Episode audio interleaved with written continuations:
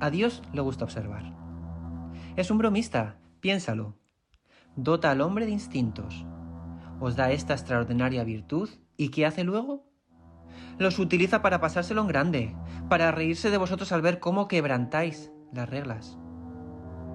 Él dispone las reglas y el tablero, y es un auténtico tramposo. Mira, pero no toques.